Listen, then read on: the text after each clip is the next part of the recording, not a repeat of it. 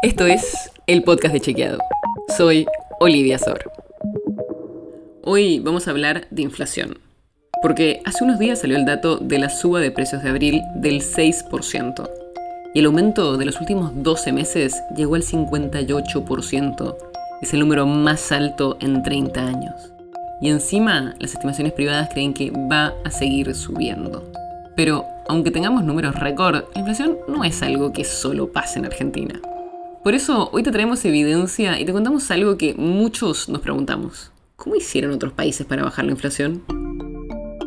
No existe una receta única para contener el proceso de inflación, y las medidas necesarias y el resultado dependen de varias cosas.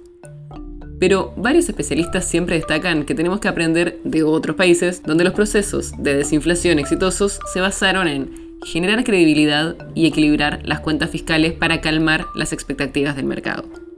Para empezar, arranquemos por el diagnóstico. La Argentina desde el 2010 que tiene inflaciones superiores al 10% cada año. Y actualmente, según varios especialistas, está en una transición entre una inflación moderada a una moderada alta o directamente una inflación alta. O sea, no estamos en una hiperinflación como a finales de los 80, pero queda claro que la inflación se está acelerando en los últimos años. ¿Qué hicieron otros países que tuvieron una inflación parecida y cómo hicieron para bajarla? En Israel, por ejemplo, también tuvieron una hiperinflación en los 80 que llegó a casi 500% por año.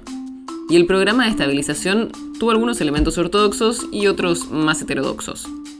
Por ejemplo, buscaron reducir el déficit fiscal y prohibieron por ley que el Banco Central financie el rojo de las cuentas públicas, o sea, redujeron la emisión monetaria. Además, aplicaron una devaluación del 25% en el comienzo del ciclo, después congelaron el tipo de cambio y establecieron topes salariales. Pero también pusieron controles de precios con congelamiento en algunos productos básicos. De los 500% que tenía en los 80, lograron bajar la inflación a casi el 20% en los 90 y actualmente está entre el 1 y el 4%. México también tuvo una inflación alta en los 80 que llegó a 160% en un año. En el 89, el gobierno mexicano puso en marcha el Pacto para la Estabilidad y el Crecimiento Económico, un acuerdo entre el gobierno, empresarios y sindicalistas que logró una caída paulatina de la inflación hasta llegar al 2% anual en los primeros años de la década de los 90. Pero esa estabilización no duró mucho, y después del efecto tequila, una crisis muy fuerte, en 1995 tuvieron una inflación de nuevo bastante alta, del 52%. Y esa vez la respuesta fue diferente. Hubo una devaluación fuerte y se recortó el déficit fiscal con aumentos de impuestos y caída del gasto. Además, el Banco Central mexicano empezó a publicar sus metas de emisión monetaria y después sus objetivos de inflación. Al principio hubo un aumento de la inflación y una fuerte caída de la economía mexicana, pero en 2003 llegaron a casi el 4% de inflación. En Colombia también se tomaron medidas parecidas a la de México o Israel. Al principio de la década del 90, al principio de la década del 90 tuvieron una inflación cercana al 35%, pero lograron bajarla al 4% en una década.